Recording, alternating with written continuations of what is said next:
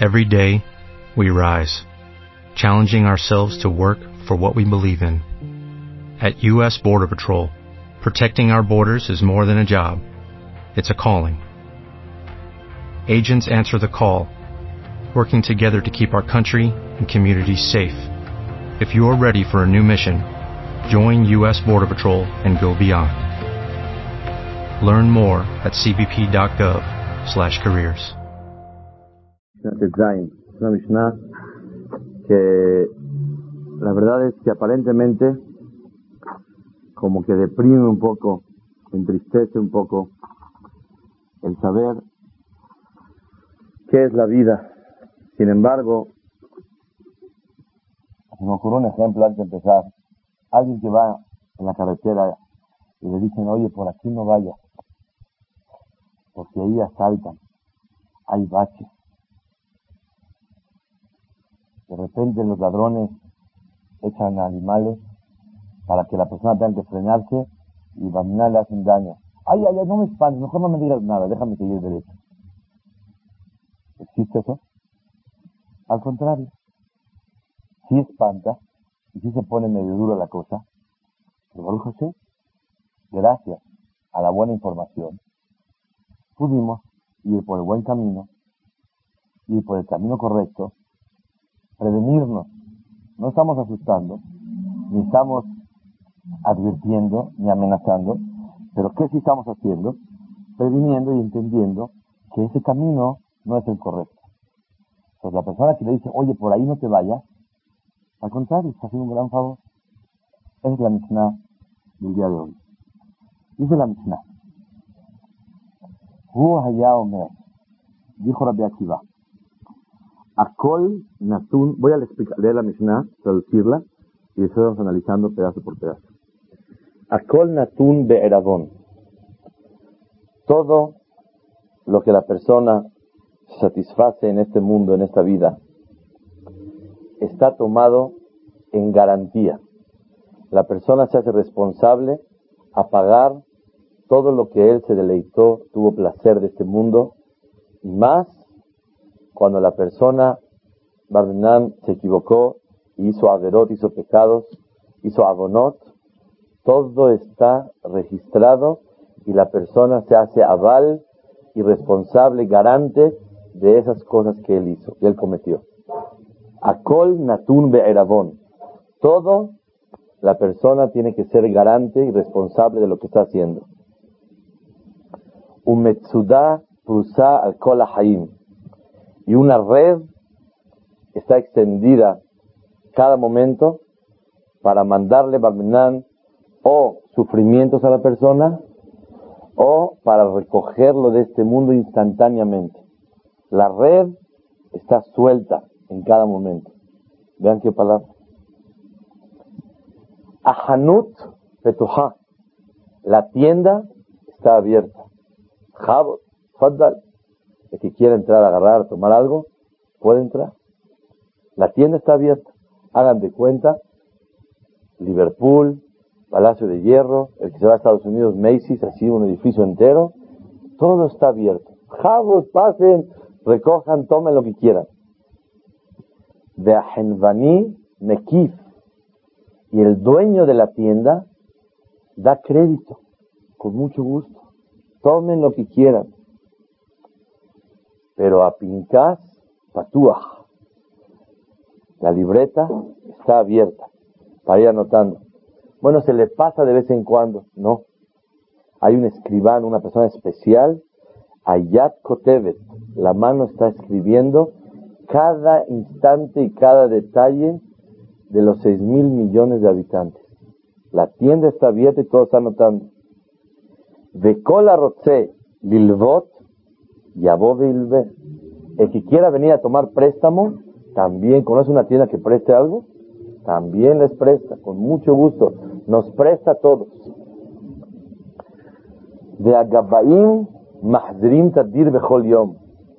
Y los, que, los cobradores, todos los días, aunque el dueño da crédito, pero tiene mensajeros, que esos mensajeros todo el tiempo están ellos yendo, a recordar, recordar a la gente, paga, tienes deudas, compraste. Benifraim Adam midato, midato. Y se cobrarán estos mensajeros para cobrar con el consentimiento de la persona, quiera o no quiera. Al. Y ellos tienen evidencias para cobrar porque está firmado por el dueño de la tienda, que es una persona fiel, que él da crédito, a, todos, y él viene con ese papel, ellos pueden argumentar que tienen el derecho de cobrar. De adin din emet. Y los que vienen a, a cobrarse de la persona no se cobran ni un centavo más de lo que realmente la persona usó. De acol metucal la seuda. Y todo es para preparar un buen placer, un buen banquete en el mundo venidero. ¿Qué quiere decir esta Mishnah? Vean qué fuerte. Es de las más serias y de las más fuertes Mishnayot que yo he estudiado en mi vida. Dice la Mishnah, Akol Natum Be'erabon. Primero quiero explicar algo. La persona tiene que saber que a pesar de que esta vida se ve muy bonita y realmente es preciosa la vida, pero esta vida es un mundo de venir a pagar todo lo que la persona obtiene de ella. El famoso ejemplo que yo suelo traer, escuché una vez de mi hajam, viuda Hades, y hoy vi un ejemplo impresionante aquí también, es que en este mundo no hay nada gratis. En tiempos de antes, yo me acuerdo cuando yo era chico, el agua, no había agua. Alguien compraba agua, se reían de la gente, comprar agua no existe. Hoy por hoy es muy normal comprar agua. Hasta el agua hay que comprarla. ¿Por qué? Las cosas más vitales para el ser humano, a cada dos las da gratis y en abundancia. El oxígeno que tenemos que respirar. ¿Alguien vio que hay que comprar oxígeno? El que necesita algo más que cualquiera, que pague y le pone su oxígeno. Pero si todo el mundo quiere respirar normalmente, no hace falta. Jabo, respira las veces que quiera. Y si uno quiere respirar mucho, respira. Y es gratis. Porque tanto le hace falta a la persona que a cada dos uno lo cobra. Hace falta. La persona necesita estar alegre y voltear a ver el mar y ver, es gratis. No hay ningún problema. Pero hoy por hoy, ya es por sistema internacional que hasta las cosas vitales ya empiezan a cobrar, ya cuestan. El mundo aparentemente se ve como que es gratis. Y uno dice, mientras que sea uno un buen hombre, una buena mujer, adelante, vive. Realmente es imposible que sea gratis. El primer ejemplo que quiero traer, que no se nos olvide nunca. Hay un manhig labirá, un dueño a este mundo, a este universo, a este planeta. Y el dueño no es muy bueno y lo hizo especialmente para dar de su bondad a toda la humanidad. No obstante, eso no implica que él no quiera cobrar por todo lo que le otorga la persona. Vemos la naturaleza amanece, oscurece, sale el sol, se mete. Uno dice, no puede ser que aquí haya dueño. Imposible. El ejemplo es aquel, dice el Hafez Haim, un tren que va caminando y de repente suena el tren, pu pu, suena la campana en tren, el claxon del, del tren. Y uno que nunca conoce, voltea a ver y dice, ay, seguro el dueño del tren, él es el que está aplicando este ruido. Y está dentro del tren y está haciendo tu tu para que suene. Y voltea y voltea y voltea y ve que hay uno que está así medio humildemente vestido. Y dice, no puede ser. Ese tren vale miles de dólares. ¿A poco? Así está vestido, está trabajando con su cachucha. ¿A poco es el dueño? Lo está busque y busque y busque. Y el tren camina y camina y camina. Tú, tú. Está buscando. ¿Quién está haciendo el ruido este? Y él no sabe que el tren tiene una trayectoria larga, larga. Y se aplica un ruido constantemente. Ruido, ruido, ruido. Y él en este tren está volteando a ver, bueno, ¿quién es el dueño de este tren? Ese señor nunca ha visto un tren en su vida. y ve que todo el tiempo está tú, tú, tú, tú, tú, tú. Pero él, una persona más madura y más conocedor que le dice, hombre, ¿qué te pasa? ¿Tú crees que el dueño del tren de miles de miles de dólares, ¿tú crees que él va a estar aquí haciendo el ruido? Él no le queda, él está en su oficina, checando cuánto cuesta el transporte, cuánto la gente va a venir al tren, cuándo es, cuándo es. Él pone gente para que funcione ese tren todo el tiempo. Dice el Hafez Haim, el tren es la naturaleza. Sale, sale, nace, muere, en el mundo está caminando normal. Y uno dice, bueno, ¿dónde está el dueño? No lo veo. La respuesta es, el dueño no está aquí. Él ya echó a andar esta máquina para que funcione. Pero el dueño está en su oficina. A él no le queda estar presente delante del público. ¿Alguna vez viste tú al dueño de la Coca-Cola que te destape una y te tomas de una? ¿Cuándo has visto eso? Oye, pero yo quiero saber a qué vas al dueño. Ni te voy a decir quién es. Ni vas a tener. Yo quiero platicar con él. Me sabe muy dulce. Usted no habla con él nada. Usted no lo puede. Así es. Porque cuando la empresa, mientras más grande sea, es más distante poder dirigirse a hablar con el mero mero. Tú ves el tren y dices, ¿dónde está? ¿Quién está aplicando el ruido? Tú no lo vas a ver a él. Ese es el punto número uno de la emuná de un yehudí. Que vemos la naturaleza tan especial y aparentemente uno dice, bueno, ¿dónde está Hashem? Él echó a andar toda esta máquina. A él no lo vas a ver. A él tú tienes, yo digo, una de las maravillas más grandes de Boreolam, ¿cuál es? El que supo ocultarse en esta maravilla tan especial que él creó. Y hay que buscar a Kadosh Baruj Se supo ocultar y la persona tiene que descubrir el poder y la existencia divina de Hashem Baraj. Sí. Muchas veces vemos las cosas que no creemos que no podemos aceptar Muchas veces cuando una persona no tiene nivel espiritual, a veces le puede dar más falta de fe, que su nivel espiritual está. Pero cuando se habla de un hombre, eh, se dice que caen varias veces por aquí. Cuando caiga... Perdón, ¿cuando se habla de quién? De una Ah, sí, sí. Y tiene que caer muchas veces por ahí. Muchas veces caen para volver a subir, que es que Es válido, claro. Es válido.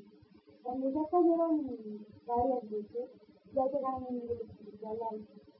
Mi pregunta es si aquí entra el miedo a ser. El miedo a ser no sería el miedo común que le tenemos a cualquier persona. Ese miedo será ese nivel de unidad, que cuando ves lo maravilloso no puedes, no puedes aceptar esa maravilla que es la verdad y tener ese miedo a la realidad. Por eso realmente no es pregunta, sino es una afirmación de parte, de, parte tuya. Cuando una persona crece en profundidad en la espiritualidad, llega a un sentimiento de doblegación, de humildad, y eso es el temor grande a Kadosh Baruj y la persona prefiere no ver, porque ojos que no ven, corazón que no siente, y eso no lo obliga a hacer nada. Como un ejemplo, una persona va en el avión y todo el mundo tiene que salir. Dicen que a la gente que va al barco hay que decirle gracias al capitán, bye bye, no sé qué, saludarlo al capitán, la noche del capitán dice que hay, ¿no? Igual la gente que va al avión, cuando sale tiene que todo el mundo decirle gracias, capitán. Y hay un señor que no es tan sumiso y no tiene ganas de agradecerle a nadie nada. Él pagó su boleto. ¿Gracias de qué? Yo pagué. Entonces él dice, no, no, no, esto no, esto es la compañía de México. Esto no tiene nada que ver con el capitán. Pero si fuiste, volaste, llegaste. Ese es el ejemplo que estás diciendo. Claro, es verdad. Entonces no estás preguntando, estás afirmando un sentimiento correcto que así es, realmente. Ok. Entonces, el primer ejemplo de esta Mishnah es el reconocer la existencia de Kadosh Baruj Y no lo ves, no lo estás viendo, pero a él no lo vas a ver.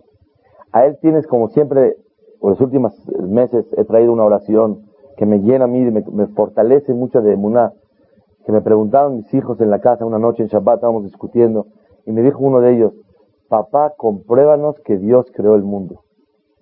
Me quedé pensando y les contesté, yo no les puedo comprobar que Dios creó el mundo, pero verdad que el mundo es precioso ¿Y alguien lo hizo? Dice, claro, seguro que alguien lo hizo. Imposible que se, que se haga solo. El que, al, al que lo hizo, a ese yo me refiero, a ese yo le llamo Dios. Yo no te compruebo que Dios lo hizo. Al que lo hizo, llámale lo que quiera. Yo le llamo Borea Olam, creador del mundo. A ese nos referimos. A ese le pedimos, a ese estamos hablando. Eso quisiera el creador. El otro ejemplo muy especial que nos tiene que ayudar a nosotros para poder entender esta Mishnah, porque esta Mishnah asusta aparentemente, es el que una persona, lo traigo este ejemplo de vez en cuando, de mi Hajam Viudades, que él dijo que una persona llevó un hotel y en este hotel él empezó a pasear, a dormir, se quedó ahí 20 días en el hotel y costaba 200 dólares la noche y tenía que pagar el 4 mil dólares y estuvo aquí festejando, invitaba a sus parientes y le compró a su esposa un min que costaba 20 mil dólares y se compró no sé qué, un reloj que le costaba muy bonito, en todo lo que había en el hotel. Todas las boutiques compró de todo y todo lo cargaba a la cuenta del cuarto, todo lo cargaba a la cuenta del cuarto. Finalmente le dijeron, señor, usted debe aquí 150 mil dólares. Oiga, ¿cómo? Dice, claro, mire todo lo que usted gastó. Hizo seis banquetes, compró de todo, pague. Dice, ay, perdone, señor. Yo la verdad me imaginé que se les olvidó aquí en el hotel poner una cajita para cobrar. Y por eso me animé yo a gastar todo lo que gasté. ¿Existe eso? Es absurdo, es obvio. ¿Cómo puedes pensar que al hotel se le olvidó poner la cajita? Si realmente antes de que hayan comprado el terreno, ya habían comprado la cajita. Todo el hotel, ¿para qué fue hecho? Para la cajita, para cobrar. Para eso fue. Entonces, a mejor se les olvidó la cajita. ¿Cómo se va a olvidar? Si cada ladrillo que ponían, pensaban en la cajita, se hacían ilusiones, ¿cuánto van a cobrar? Toda la finalidad del hotel no fue para la, para, por la patria, para la humanidad, para satisfacer al mundo, para que disfruten de un buen hotel. No para eso fue. Fue para la cajita, para poder cobrar. Si el hotel no te la crees, que se les olvidó poner cajita, en este mundo tan maravilloso, imposible que no haya cajita. Esa es la emuná de un yehudi. Llevamos ahorita dos ejemplos que nos ayudan. Número uno, la existencia de Hashem Baraj, a pesar de que la persona no lo ve. Número dos, Iddin, así se llama Belashon Hajamim, Iddin de Iddayan. Hay juez y hay juicio. Aquí se tiene que pagar todo. Es el mensaje de esta Mishnah. Aquí no es Hefker, aquí no es gratis. Pásenle todo el mundo, disfrute. No hay. El mundo tiene que ser una persona que quiere dar una alberca gratis. No existe. Paga su renta, o mensualidad, o se hace socio, o paga por entrar. Y al mar es gratis. No es gratis. ¿Por qué va a ser gratis? ¿Por qué el mar va a ser gratis? Porque Hashem es bueno, Hashem es muy bueno. Pero existe Iddin de Iddayan. Hay juez y hay juicio para pagar todo lo que la persona satisface en este mundo. Esa es la emuná número uno de esta Mishnah. Dice la Mishnah, ahora sí vean ustedes. Otro punto de introducción más para que quede claro. La persona vive en esta vida y uno habla, es religioso o no religioso, cree en Dios o no cree en Dios. Dejen la palabra religioso a un lado, ya no quiero escuchar esa palabra religioso. Dejen la palabra si es eh, observar, no observo nada, ni soy religioso, ni soy nada. Una palabra quiero saber. ¿Camina con la verdad o no camina con la verdad? Es un término nuevo. ¿Cuál es el concepto de caminar con la verdad? Una cosa. Tú tienes que saber para qué fuiste creado. La semana pasada estudiamos un tema muy importante, que Akadosh Baruj observa todo lo que la persona hace. Entonces me preguntó a alguien, entonces ya no hay libre albedrío, Hashem está observando todo, Él decidió por mí. Y ampliamos el tema, explicamos que la persona es la que decide el bien o el mal. Ahora escuchen, si realmente Akadosh Baruj ya sabe lo que la persona va a decidir, ¿para qué Hashem nos creó? Hashem sabe que voy a decidir yo, decir verajá o no decir verajá. Hashem sabe si decide, si yo voy a decidir darse de acá o no darse de acá. Si ayudar a alguien no. Hashem ya sabe lo que yo voy a hacer. Yo lo decidí. Entonces, ¿qué chiste tuvo la vida? Hablándole de ese término. La respuesta es muy sencilla. Se va a ver muy eh, aburrido, pero esa es la pura verdad. ¿Cuál es la respuesta? Que la persona, la Neshama Boreolam, creó las Neshamot, las almas. Y las almas, a cada Baruj las creó, dijo Boreolam, les voy a dar de mi luz, de su resplendor de Boreolam, para satisfacer a las almas. Y las almas se avergonzaban de recibir de Akadosh Baruj Boreolam dijo, voy a crear un mundo que va a durar seis mil años. Y este mundo ya tiene de edad 5.761. Le quedan al mundo 239 años de edad. Y Akadosh Baruj dijo, voy a mandar gente, le voy a poner un estuche y le voy a poner alma y quiero que bajen a este mundo para ganarse con la lucha de todos los días el pase venidero para regresar a la situación original en la cual el alma se encontraba. Y aquí estamos hablando de almas, no de cuerpos. Cuerpo es el estuche único que tiene el ser humano, pero la personalidad de la persona es el alma misma de él, no es el cuerpo. El cuerpo puede estar gordo, chaparro, grande, es un estuche que lo va cuidando, pero realmente hablamos de alma. Y el alma tiene que dominar al cuerpo para ganarse el mundo venidero. ¿Y para qué me lo quiero ganar? Porque es este lugar a donde el, cual Boreolam va a satisfacción a, las almas. No me digas, ¿esa es la explicación de la vida? Sí, esa es la vida, es todo, dos palabras. Y para eso Hashem nos puso en un lugar para luchar. ¿Me gano o no me gano? ¿Esa es la vida? Sí, esa es la vida. Ahora vean ustedes, según eso, ¿para qué fue creado el mundo? Para cobrarle a la persona si camina el camino de la verdad o no camina el camino de la verdad. Ahora vamos a leer la Mishnah. Dice la Mishnah, Akol nitam benatum be'eravon. Todo lo que la persona haga, se equivoque, tenga satisfacción, Boreolam pide que la persona sea garante de lo que él realmente lo está haciendo. Él tiene que responsabilizarse de lo que está haciendo. No puede haber nada gratis. Les voy a hacer una pregunta. Decimos nosotros en Mercat Amazon, Nevarech lelokenu sheachalu mishelo. Cuando vamos a hacer zimun, ¿qué decimos? Vamos a bendecir a Elohim, a Dios. Pregunta el Tosfot Yom Tov en Masechet Brachot, Perek Vav, ¿por qué decimos vamos a bendecir a Elohim? Elohim es Dios, pero es un término de justicia, de juez. ¿Por qué cuando vamos a bendecir al pan, decirle gracias a Hashem por el pan, decimos gracias, vamos a bendecir a Elohim, al juez? Que diga, vamos a bendecir a Hashem, como cuando uno sube a la Torah dice, Vamos a bendecir a Boreolam. ¿Por qué justo hablamos del juez?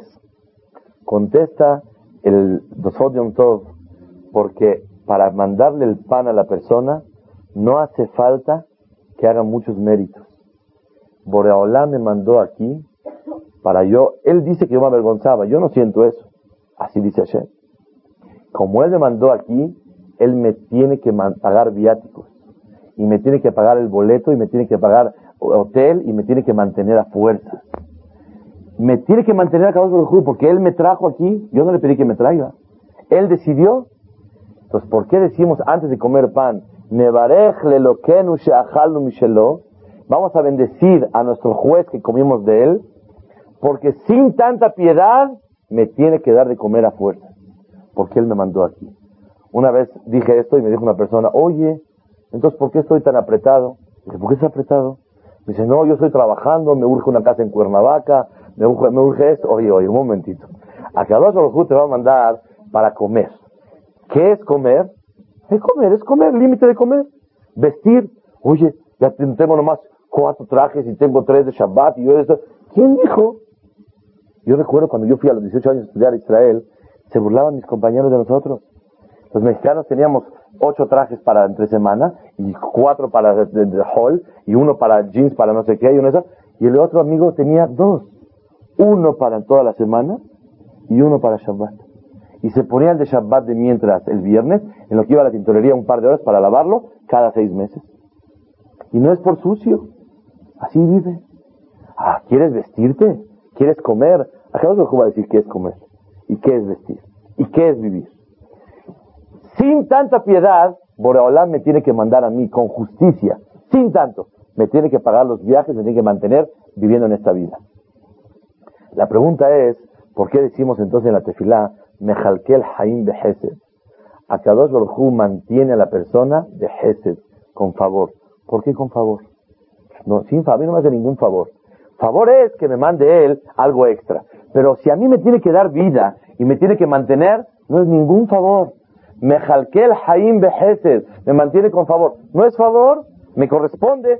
Me lo kenu, aunque sea justicia. ¿Saben cuál es la respuesta? Imagínense ustedes que alguien trabaja en una empresa y en la empresa le pagan sus boletos.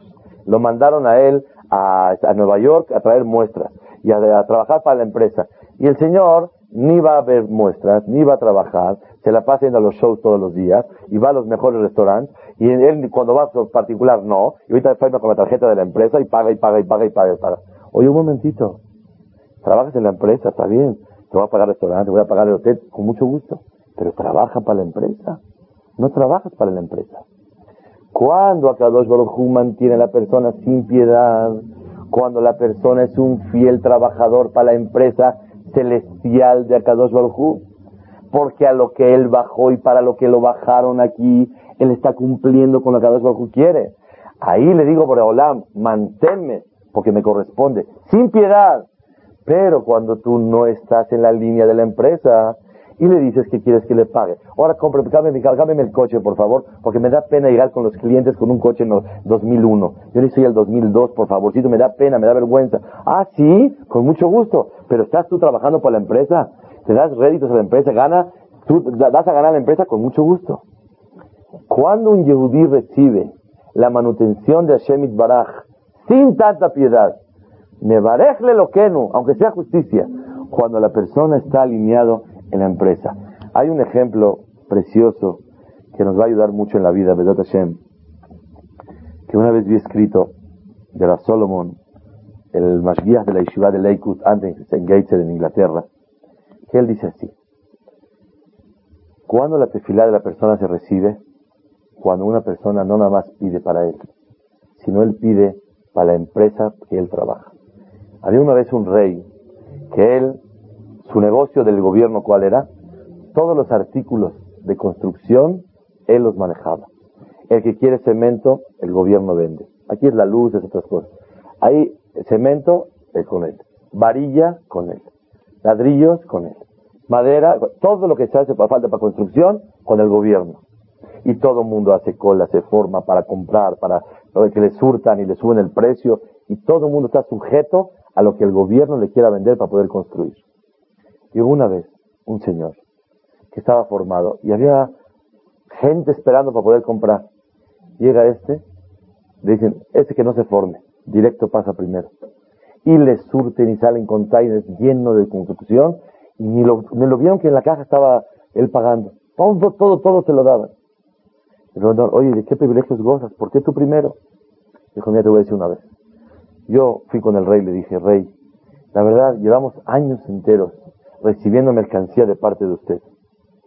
Creemos que es justo que ahora con la propia mercancía que usted nos da, le podamos construir un mejor palacio para usted, rey.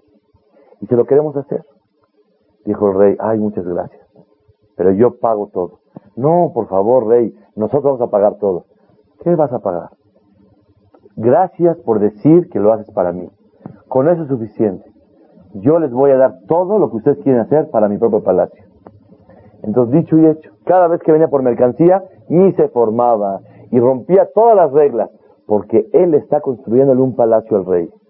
Dice Rab Solomon, cuando una persona le pide la tefilá Kadosh Baruj Moreolam, mándame parnasá, mándame salud, mándame éxito, mándame, etcétera, depende.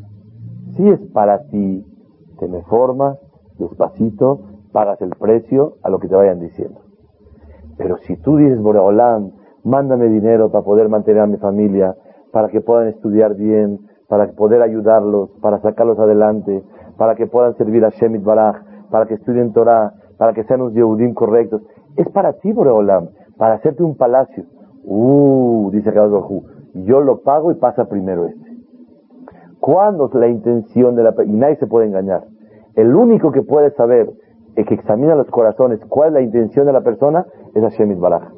¿Qué hay en tu corazón? Cuando tú pides Parnasá, cuando tú pides Refuá, cuando tú pides Hayim, cuando tú pides lo que pidas, si tu intención es Behemet para honrar a Kadosh Baruj para salir adelante, para santificar el nombre de Boreolam, Boreolam lo ve en tu corazón. Estos no son pedidos particulares, son pedidos para el propio rey, con mucho gusto. Cuando el gobierno necesita algo, no hace falta que, que se formen, ni que paguen, ni nada. Pero cuando los pedidos son particulares, Ahí es cuando Kadosh Baruj se fija más, ¿le corresponde o no le corresponde. ¿De qué depende de esto? De la buena intención que haya en el corazón de la persona. Sigue la Mishnah. Al La muerte y los sufrimientos no es que de repente llegan, sino la red está puesta y están viendo a quién casan. Así es. ¿A quién casan? Justo me contaron que fueron a visitar a una persona que se enfermó. Baruch Hashem ya se curó y dijo que él vio al Malaja Mavet. Si lo vio o no vio, no sé yo. Seguramente no lo vio. Dice que vio al Malaja Mavet y que el Malaja Mavet se lo quería llevar. Y le dijo, a mí no me lleves. Tengo, me hace falta ser más de Juyó todavía más en la vida. A mí me dejas aquí. Si vio al Malaja Mavet y tiene fuerza para contradecirlo, no sé. Pero ese es el Emet. Prusá está la red lista para cualquier sufrimiento de la persona y para recogerlo de este mundo instantáneamente. Es lo que dice la Mishnah. Ahanut petuha, la tienda está abierta. Javos, haz lo que quieras. Cada quien hace de su vida lo que él quiera, es su vida. Todo está abierto la tienda. Pero, Henvanim Ekif, el dueño de la tienda da crédito. Pecaste, con mucho gusto, tengo paciencia. Te equivocaste, con mucho gusto, no hay ningún problema. El dueño de la tienda, el seguro, tú eres garante y te responsabilizas de regresar y pagar tus deudas. Pero él tiene paciencia para, para, que le pagues. Pero hay una cosa, a Pincas Patuah está abierta la libreta. Henvani Ayat Kotevet, y se está escribiendo todo perfectamente. Kola Ilvot Ilve. El que quiere satisfacerse, el que quiere equivocarse en esta vida, con mucho gusto que tome préstamo. Pero ahora escuchen una palabra increíble. Los mensajeros vienen diario a cobrar. Ya pagó señor, ya pagó señor. Oye, si el dueño de la tienda no me cobró, me dio crédito, ¿por qué tú me mandas? Porque el mismo dueño de la tienda manda mensajeros a recordarle o a cobrarle que vaya pagando a la persona poco a poco. ¿Cuáles son esos mensajeros? Escuchen bien, es un tema que quiero enfatizar mucho el día de hoy. ¿Cuáles son los mensajeros del dueño de la tienda para mandar a recordar a la persona, págame, págame, págame? ¿Alguien me puede decir? ¿Los qué, perdón? Muy bien. Dice el Bartenura, y Surim o Pegaim Raim, los sufrimientos y los contratiempos de la vida. Son los mensajeros de Akadosh Baruchu. Lástima que el sufrimiento no tiene no tiene una cachucha y una camiseta que diga, por ejemplo, pizza dominó, que van todo el mundo, que es de ellos. Cada sufrimiento viene con su moto y viene directamente, dice, Shamaim. Así dice. Shara Shamaim, pon el nombre que quiera.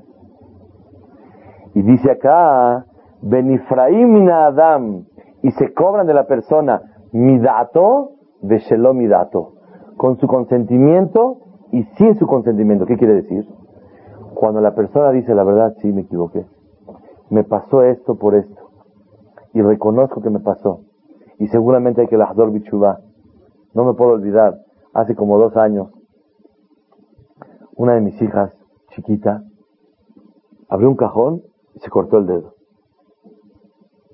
Y cuando estábamos en el hospital dijeron, hay que operarla, hay que reconstruir, hay que hacer. Bueno, Hashem todo quedó bien. Cuando estaba yo me puse a pensar, era de un tocador nuevo que yo me había tardado de pagarle al carpintero.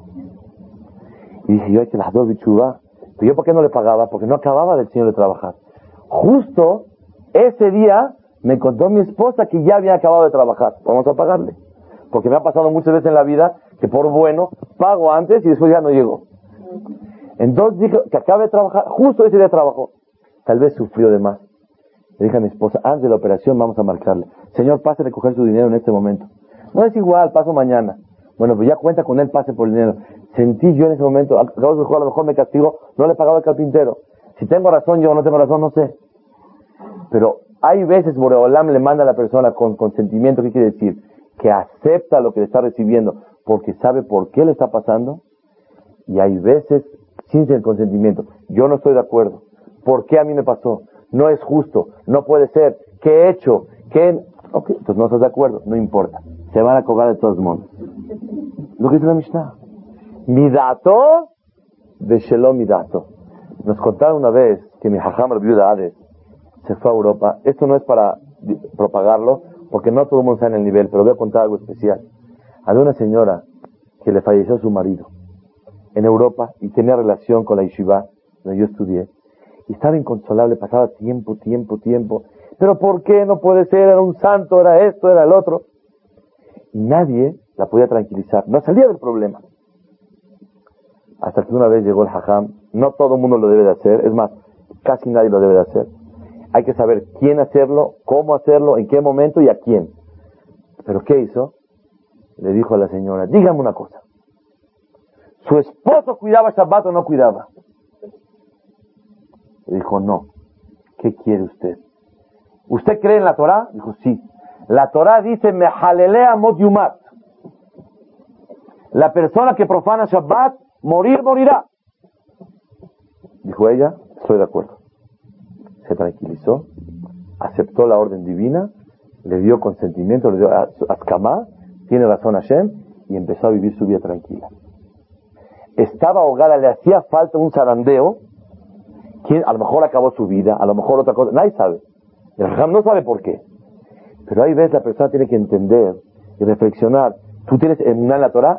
Si no tienes emuná en la Torah, bye bye, no tengo nada que hablar contigo. No, ¿cómo la Torah? Ah, cada que voy a Rosario Kipul le hecho diez veces a la Torah. Pues si es verdad, tienes emuná en la Torah. Si es Emet, así dice la Torah, ¿cuál es tu problema? Eso, entre paréntesis, no es para aplicarlo. No todo el mundo lo puede hacer, no todo el mundo lo sabe hacer. Hay que tener una justicia muy especial para saber hacerlo, un criterio, no es para hacerlo, pero ¿cuál es el punto que quiero sacar de aquí? Mi dato, beshelom mi dato. Ahí ves la persona le da, le acepta a Dios, te acepto Hashem, estás muy, muy bien. Por eso cuando hay una velut, ¿saben lo que dicen? A mí se me salen las lágrimas.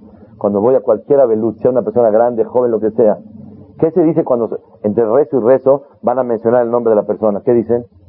Sadika ta Hashem, Behol de eres justo Hashem y aceptamos lo que haces. Eso es lo que dice un Abel. Cuando un Abel se rompe la ropa, ¿qué verajá dice? Dayana Emet es el juez verdadero, él sabe por qué lo hizo. Ese es el pueblo judío, que a pesar de que pasa momentos difíciles, sabe aceptar la voluntad divina. Quieras o no, y si no acepto, no aceptes, pero de todos modos cobramos. Mi dato, de Shelom y dato, dice la Mishnah.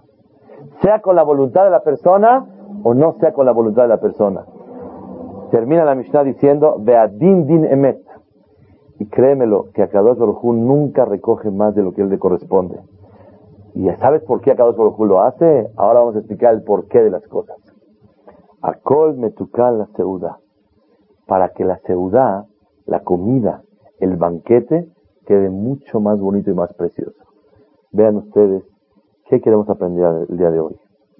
¿Por qué Akadosh Baruj manda sufrimientos a la persona? Tres motivos. Número uno. Cuando uno pasa un mal momento, es para acaparar abonot, para perdonar los abonot. ¿Cuál es abonot? Bueno, si tú no sabes, Akadosh Baruj sí sabe.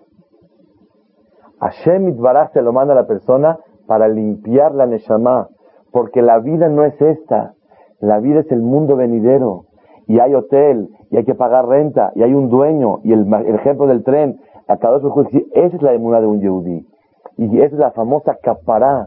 Cuando a la persona le pasa algo, ¿qué dice? Capará, ¿no? Nos pasó algo increíble en la casa este viernes.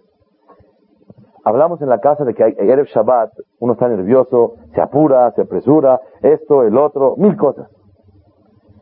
Y dijimos que vamos a entrar a Shabbat tranquilos, todos sonrientes, nada nervioso. No está mi camisa, no está mi zapato, todos estamos de mal humor hasta que ya llega Shabbat Kodesh. Y quedamos que vamos a estar tranquilos y todo tranquilo. Baruch Hashem, hubo un ambiente positivo. Apenas entramos a la casa para Shabbat y había hecho mi esposa uno de los guisados en un país de vidrio. Y un niño nos pasa y ¡pum! se rompe todo. Lleno de vidrio todo lo que está pasando. En ese momento dije, esta es la prueba del día de hoy. A ver si la pasas o no la pasas.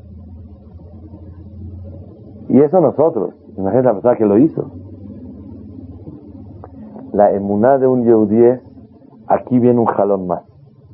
Órale, otro más. Para ver, a ver si esto lo pasas o no lo pasas. La emuná de un Yehudí es el último golpe, el golpe de gracia. Bueno, ¿qué quiere hacer de nosotros? Ya, que nos deje vivir. Claro, te dejan de vivir. La vida esta es la emuná de un Yehudí. No venimos a vivir con placer. Vivimos para prepararnos para el viaje. Cuando uno va a viajar mañana temprano y se la pasa toda la noche eh, pacando y ya hombre, no tiene que, mejor ni vamos y ya se acabó. ¿Qué tanto sufrimiento esta noche? No, pero todo es para el viaje de mañana. Y vale la pena. El, dice Kadosh Baruj júzguenme para bien. Lo que yo estoy haciendo, acol metukan la seudá. Piensa que todo es para el gran banquete, que es el alma que se va a satisfacer, leolam abba. Esa es la síntesis de la explicación de la vida de un yehudí. Tres motivos Boreolam manda momentos difíciles y sufrimientos en la vida. Uno, para limpiar la Neshama y quedar perfectamente bien. Si uno es tzaddik, a veces sufre. ¿Por qué sufre un tzaddik? Porque Kadosh Baruj quiere limpiarlo. Y si hay veces una persona es rasha y le va muy bien en la vida, porque Kadosh Baruj le está pagando lo, bueno que hizo, porque todos tenemos cosas buenas. Ah, y lo malo que hizo, Borolam no quiere todavía pagárselo, no lo quiere castigar. ¿Sabes por qué? Porque a lo mejor va a Bichubá, Borolam tiene paciencia con él, con calma, ¿para qué cobrarme de él? A lo mejor hace Teshuvah, una lágrima, se arrepiente y no hace falta mandarle nada. Ay, pues ya acabó el mundo y no lo hizo.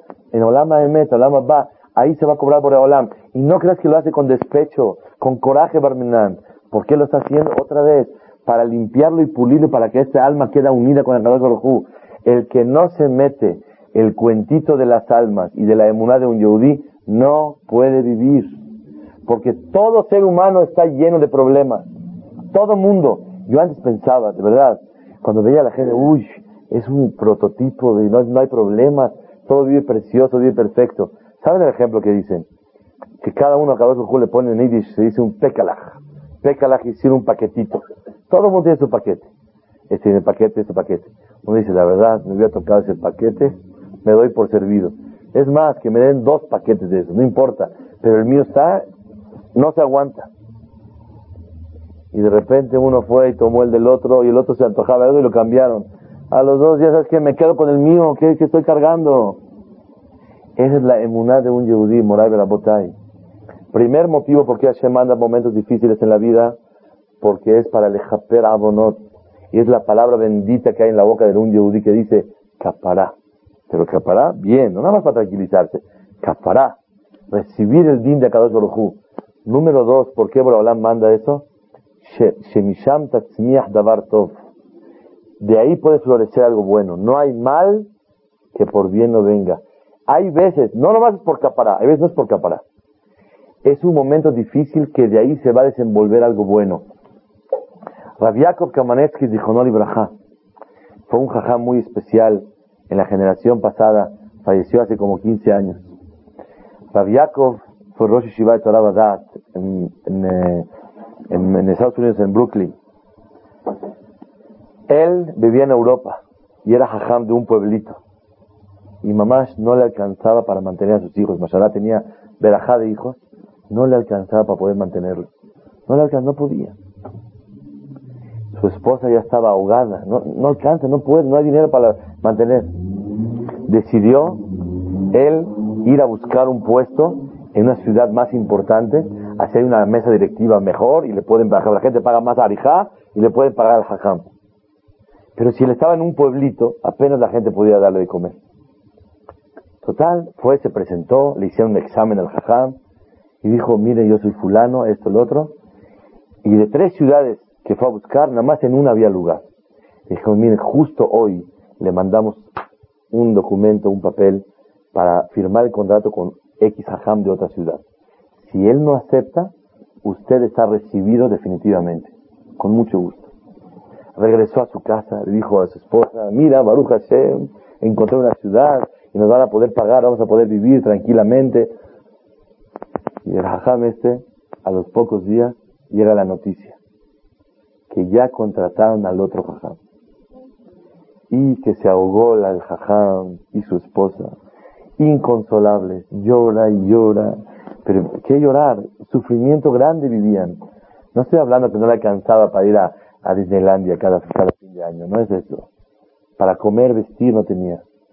Rabiakov Kamanesky, su hijo, le dijo, papi, la camisa está rota, cómprame una camisa, papá. Le dijo, hijo, no hace falta. Pero papi está rota, ya está acabada. No hace falta. Explícala ahí en la vida de Rabiakov, ¿por qué lo hacía? Para que sus hijos no vean la impotencia de un padre de mantener a su familia.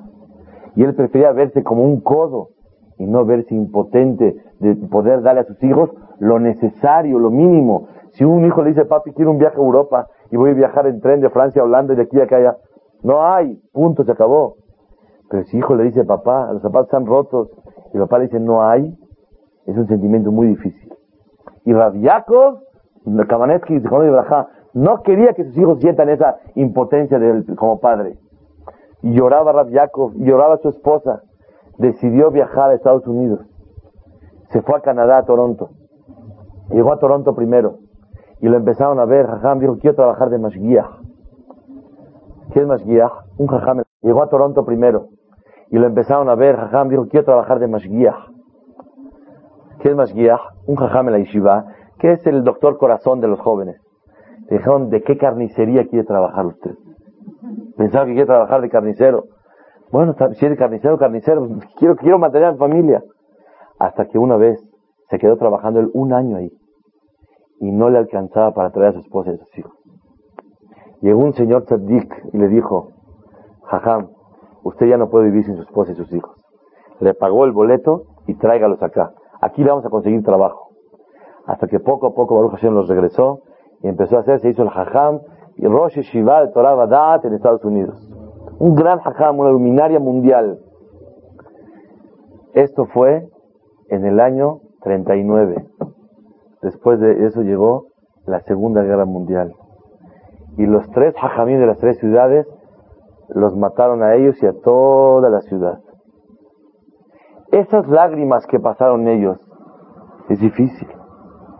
Pero de ahí va a florecer algo bueno y pasó mucho tiempo hasta que ellos pudieron entender qué es lo que Akadosh Baruj quería de una persona.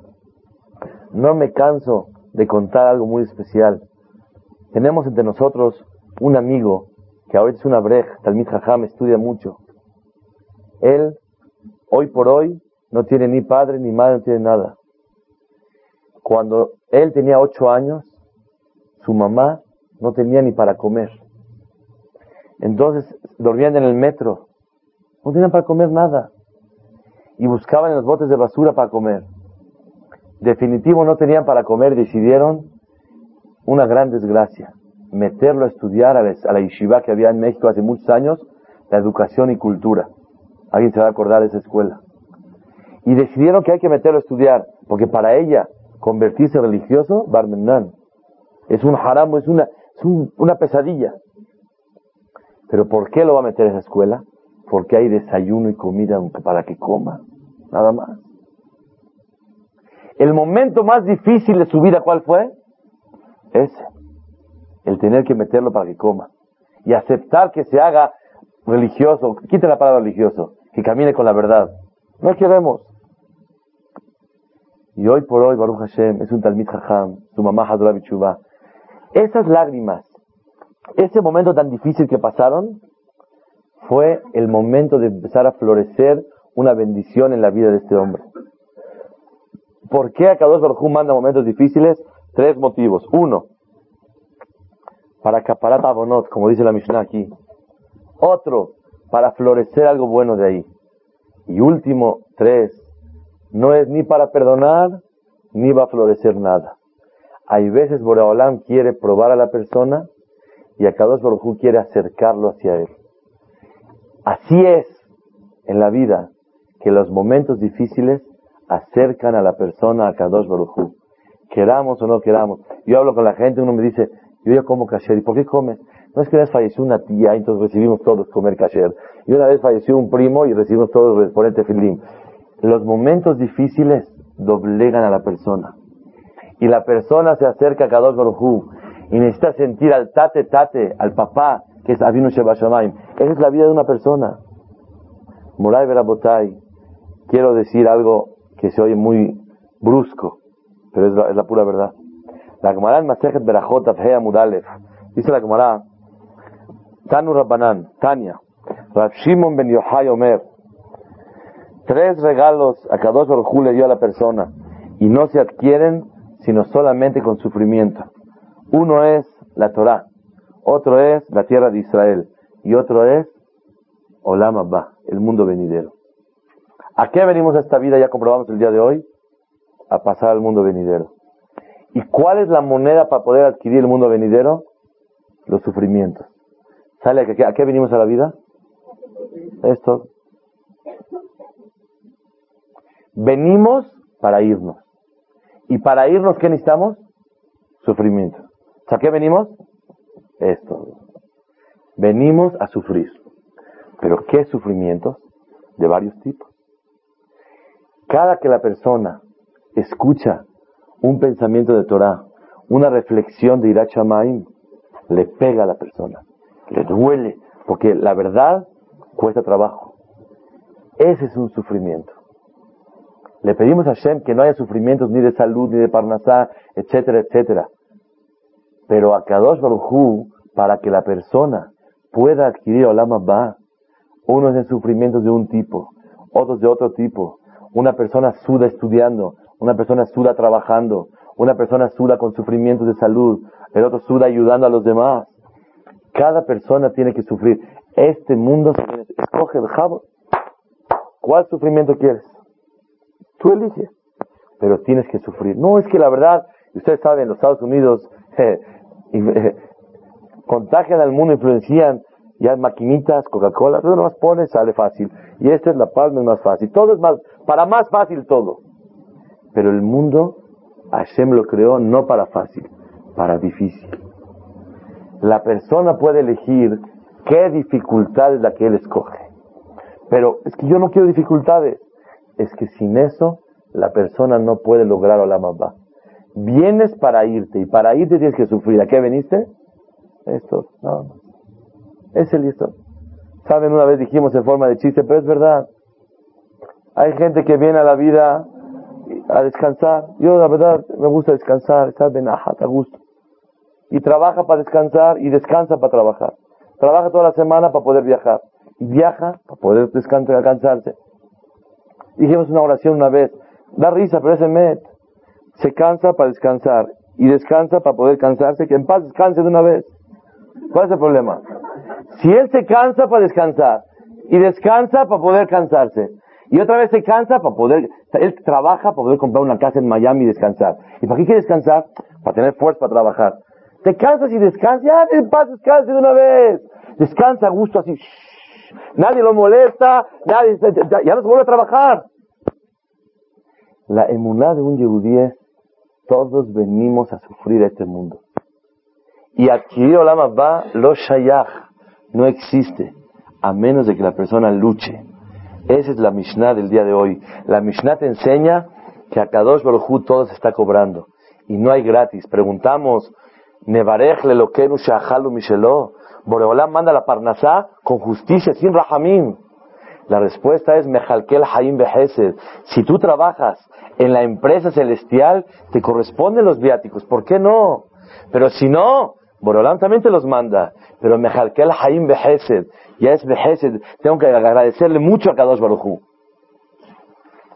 Una de las cosas muy importantes que un yudí tiene que saber, quiero finalizar con una gemara que acabo de estudiar.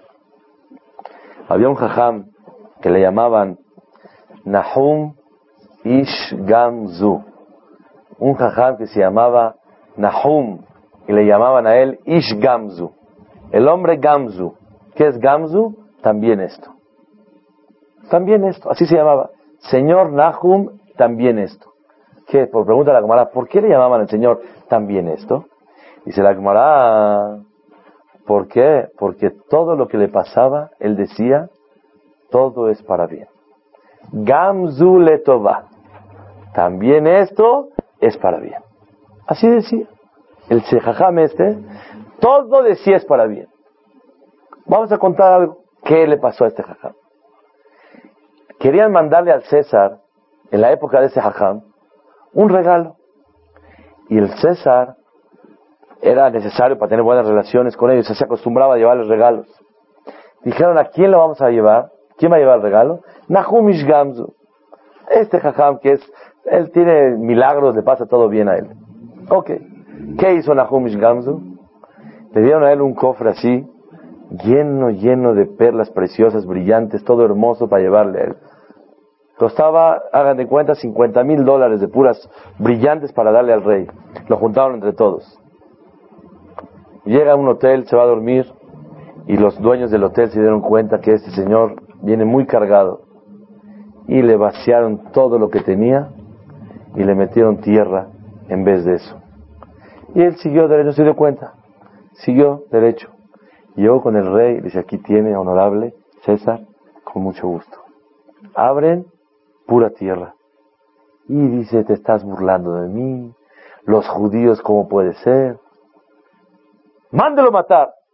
¿Qué dice uno? Por favor, me robaron.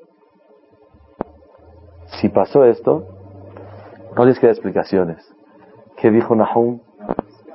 Gamzule Toba. Está bien, no pasa nada. Todo es para bien. Pero van a matar. Si van a matar, si alguien quiere, ¿qué puedo hacer? Es una emuna muy grande. Sí, por eso la Gemara está escrito. Nahumish Gamzu en ese momento el Yahweh Naví se le apareció. El Yahweh Naví vino en forma de uno de los ministros que trabajaban con el César. Y apareció y le dijo, Su Majestad, quiero que sepa que esta tierra que trajo este señor Nahum es una tierra que usaba Abraham vino hace mucho tiempo, miles de años. Y esta tierra usted se le echa al enemigo así y se convierte en espada si usted puede conquistar al enemigo. No me diga. A vamos a probar. Había una ciudad que quería conquistarla y no podían. Se llevaron un poquito de la tierrita, no todo, porque es tierra valiosa. Se llevaron un poquito y le echaron al enemigo y salió como espadas y como si fueran eh, las flechas y lanzas y acabaron con todos regresaron, le hicieron un caboda a Nahumish Gamzu. Señor, gracias por el regalo tan precioso que nos trajo. Cuidaron, guardaron en las bodegas del rey el tesoro esta tierrita porque sirve mucho. ¿Qué honores le hicieron a Nahumish Gamzu? ¡Qué barbaridad! Y ahora de recompensa le llenaron el cofre este completito a través de brillantes y de piedras preciosas y todo a Nahumish Gamzu. Se fue contento. Gamzu le toma. Hashem quiere esto, también está correcto.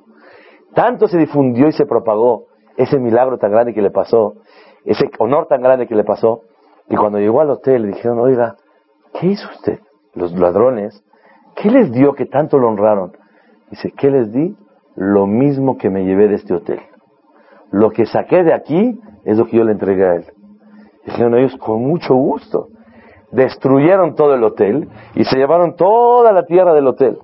Le dijeron, oiga César, lo que le acaban de regalar era de nuestro terreno, ya le trajimos ahora todo. Fueron a checar si realmente funciona, le echaban y no servía para nada. Entonces, ¿qué? Los mandaron matar a ellos. Y Nahumish Gamzu se fue a su casa feliz y contento. Colorín colorado, este cuento se acabó. Acabó muy bonito. Nahumish, ojalá que toda la vida acabe así rete bonito. Una pregunta. Cuando a Nahumish Gamzu le robaron y le pusieron tierra en ese momento. Fue un mal, no hay mal que por bien no venga, floreció de algo, de eso, algo bueno, o ese fue el momento de su éxito y eso fue buenísimo en ese momento. Vamos a dar un ejemplo. alguien le dan una patada y le dolió mucho y fue a buscar al médico y ahí apareció que había un tumor y se lo quitaron y todo está bien.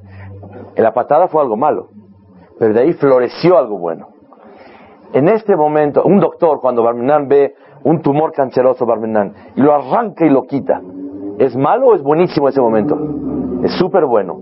Ahí no es un mal que florece algo bueno, es algo bueno en ese momento. Se ve duro, pero está, haciendo algo increíble en ese momento. Es un corte de éxito y de salud y de bienestar. Hay momentos difíciles que de ahí va a florecer algo bueno. Cuando a Nahumish Gamzu le quitaron las piedras se convirtió en tierra. ¿Floreció algo bueno de ahí o ese momento se llamó que es lo bueno? Ese momento se llamó que es bueno. ¿Saben por qué? Porque se ganó en ese momento 50 mil dólares. Porque si hubiera regalado él el regalo, ya, lo dio, ya, gastaron ese dinero toda la comunidad. Pero en el momento que le robaron, ¿qué decretaron del cielo? Que va a quedar bien con el rey, mejor con el, con el César, va a quedar mejor con él, y no les costó nada. Regresó íntegro como él salió. Sabe que en el momento del corte, en el momento de que se robaron las piedras, en el momento que se convirtió en tierra, ¿qué fue en ese momento? A toda de Atzma. Lo bueno en ese momento.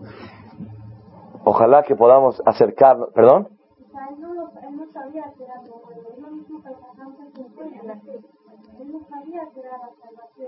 Claro que no sabía. Pero él sabía que si él lleva una gran cantidad y se la robaron, él sabe que todo es Mishmaya, todo es Hashem Baraj. Y un padre nunca le va a quitar su juguete. Tú le quitarías a tus hijos, a ver, quítale la autopista. No. ¿Por qué? Si es tu hijo. Si tú crees que el que lo quitó no fue tu papá, ajá, Beseder, aquí un ladrón malvado me la quitó. Pero el Yehudí que tiene emuná, que el que quita y pone solamente, el loco hace eso. Pero un padre que quiere a su hijo, te lo recojo, tres meses, quiero ver tu boleta, quiero ver esto, y para perfecto, claro que sí. O está presumiendo y la presunción le hace daño, quítaselo tantito, bájale un ratito, chavo, te me, te me cuadras, te me alineas, y después con mucho que el reloj. Pero así nada más, quítalo por quitar. No, o a lo mejor todo el mundo le está echando Ainara porque tiene ese reloj. Quítaselo, vámonos, para que viva normal como la gente. Pero está yo mi reloj, mi reloj. ¿Qué importa? Papi dijo. ¿Verdad que así es? La persona que tiene emuna, que todo lo que quita y pones a Shem es el papá de nosotros, automáticamente no existe. Él llegó a la emuna tan grande que colma de Avid Rahamaná le Avid. Lo que hace el piadoso de Hashem es para bien es Nahum Ishgamzu, es la darga de Nahum. Solamente había pocas personas como él. Por eso tenía un adjetivo calificativo muy sobresaliente. Nahum Ishgamzu Letová. Yo pregunté en Shabbat, que estaban estudiando esa Gemara, ¿por qué decimos Nahum Ishgamzu? También esto. ¿Por qué también esto? Porque a veces uno dice, en México como decimos, ya no es lo duro, sino lo tupido, otra, otra cosa, otra cosa, otra cosa. A veces uno dice, bueno, ¿tú crees que también sea para bien? Ya, es demasiado. Gamzu. También esto es para bien. El Gam viene a decir lo que ya dices que ya no aguantas, ese también es para bien. Bueno, ¿qué quieren de mí? No quieren nada. El Gamzu, la emuná de apegarse a Shemit Baraj. Él no sabía qué pasaba. Él sabe tierra, él sabe echarle polvitos, él sabe que le la vida a venir, no sabe nada. Pero una persona que está apegada tanto a Shemit Baraj, Boraholam le manda a un Naví. La persona tiene que crecer en Emuná y vivir Gamzu Letová todo el tiempo. Es la Mishnah de hoy. En la Mishnah de hoy te enseña que el mundo no es gratis. Y din de dayan. Hay juez y hay juicios. O florecerá algo bueno, o es bueno en este momento para acaparar, o te viene a, a, a te viene a probar para acercarte a él. Desafortunadamente así es el ser humano. Necesita un zarandeo, un jalón de orejas para que la persona, un sacudón para que esté todo bien. ¿Saben? Cuando una gallina está llena de polvo, ¿cómo la puedes limpiar? está una, una a ver, límpiele por favor, límpiele por acá, y siempre está llena de polvo, por acá, por acá, por acá. ¿Sabes cómo se limpia una gallina? Que se sacuda ya solita. Dice el Hazal, itna'arime afar kumi. Sacúdete tú solito, ya, oh, ya está limpio. Por más que te vengan a limpiar, no es lo mismo como que uno se sea. está sucia la persona y tiene los dientes, ven, limpia, los dientes a los niños es un problema, limpia, límpiale, duele acá. Tú solito límpiate y quedas en orden ya y quedas limpio. Ese es el Yehudi. Itna'ari me kumi. La emuná de esta Mishnah nos enseña que el mundo no es gratis. Hasta el agua ya la cobran el día de hoy. ¿Por qué? Porque así es. Idim ve. La emuná de un Yehudí es todo se está cobrando. Y todo es para bien de la persona. Y la emuná de un yehudí es que tiene que saber que nunca Hashem nos mande pruebas difíciles a nadie. Porque el ser humano es benadam, es carne y hueso. Pero hay que saber y siempre tiene que estar predispuesta a esta fe, predispuesta a este, este pensamiento. Saber que en cualquier momento, quieras o no quieras. No es como que pasa el cobrador, viene Domino's Pizza. Venimos a cobrar, que pase la semana que entra. No pasa nada, yo cobro cuando yo quiero. Es lo que dice la Mishnah. Midato, veshelo midato. ¿Quiera la persona en ese momento o no quiera? Y Ador Hashem, que siempre Kadosh Baruj nos trate bonito y no haga falta que nos quiera jalar hacia él. Saben, el pasuk dice en Shira Shirim, Mosheni ahareja narutza. Jálame, voy a correr detrás de ti. Mosheni, jálame, ahareja narutza. Vamos a correr detrás de ti. Dice Knesset Israel le dijo a Kadosh Baruj Israel le dijo a Boreolam, Boreolam, escuché que me quieres jalar hacia ti. Mosheni, me quieres jalar. Y para jalar y adquirir un animal, Kinyal Meshijá, adquirirlo, hay dos formas. O le pegas y el animal viene, ya se llama que es mío, o le llamo, ch, ch, ch, venga para acá y viene para acá. Le decimos a Hashem, Mosheni, me quieres jalar hacia ti, no me pegues para que yo corra hacia ti. Así le pega uno el perro y corre para él. Ahareja Narutza. Yo voy corriendo detrás de ti, Hashem. Esa es la emuná de un Yehudit. Una preguntita, eh, obviamente, cuando uno acepta el, el, sufrimiento, se le hace más leve. Claro. Este, este ejemplo que nos, que nos puso el, el Raham aceptó el sufrimiento y, pasó este milagro. ¿no? Uno, o sea, ¿hasta cuándo hay que aceptar el sufrimiento? Hay que hacer, supongamos, este Raham si hubiera dicho, si hubiera tratado de explicarle al rey que le robaron, ya tal vez ya no hubiera aceptado tanto el sufrimiento. Una persona hasta cuándo debe de saber aceptar el sufrimiento, ya no luchar contra eso. Hiciste una pregunta muy profunda y la respuesta la desconozco y no te sé contestar. No te sé contestar. No sé. Depende de cuánto una persona tiene que esforzar. Una persona que tiene mucha emuná tiene que tener menos ishtadlut, menos esfuerzo. Cuando una persona tiene poca emuná, tiene que esforzarse más. Una persona que tiene emuná que Hashem le manda el dinero, con media hora que trabaja al día le tiene que mandar todo. Pero una persona que no siente esa emuná tan grande, tiene que hacer un esfuerzo mayor todavía. Entonces, ¿cuál es la medida? Depende de cada persona. Si tú me dices, oiga, me, me tiene infección la niña, no hace falta, doctor. Hashem, refaenu, ya quedó. Es falta de emuná. Porque no estás en el nivel para que realmente Kadosh Baruj te cure sin tener que ir al doctor. ¿Cuál es la medida exacta? Vuelvo a responder. No te sé contestar. Depende de cada persona. Depende de cu cuánta emuná tenga cada persona, tiene que esforzarse. El Mesilat de Sharim dice que el esfuerzo, el ishtadlut, el esfuerzo del ser humano que tiene que hacer en forma mundana, explicarle, mire, por favor, me robaron, esos esfuerzos depende de la emuná de una persona. Y el esfuerzo de una persona tiene que ser, escuchen la palabra, como, como una persona paga los impuestos. Uno tiene que verificar el coche. ¿Cuándo lo verifica? El día 30, el 31 se vence. ¿Cuándo paga la persona la tenencia? El 30 de marzo ya acabó. El 29 está pensando en pagarla.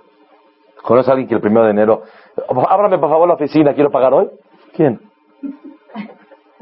No, no abren los del primero, no abren. Ábrame porque yo quiero pagar hoy. No existe. Cuando una persona tiene que pagar el, el impuesto del, IVA, el esto de la fábrica, ya, el 5 de enero ya pagó todo, oh, ya vida nueva, yo soy una persona muy responsable, muy ordenada. Todo el mundo lo paga hasta el final. Cuando son impuestos, a la persona le duele pagarlo. Así es. El ishtadlut, el esfuerzo de la persona para ayudar que viajó la Kadosh Baruj que te ayude, tiene que ser como el impuesto. Déjalo hasta el último, ¿cuál es el problema? Ah, no, pero es que si lo dejas el último no salen las cosas. Entonces tú sientes que tú es lo que lo haces. Entonces, si me preguntas tú, ¿cuál es la medida? ¿Hasta cuándo? Behemet, la verdad es, hay una medida, pero yo no sé contestar. Depende de cada persona. Y a filo en cada persona es difícil saber el termómetro necesario. Que es una de las la oscuridad en las generaciones que no sabemos hasta cuánto una persona tiene que hacer y hasta cuánto dejarle a cada uno que haga por él. Pero Yazor Hashem, que te, cada vez crezcamos cada vez más en Emuná y Hashem nos responda a todos, Behemet, a todos. La Shalom.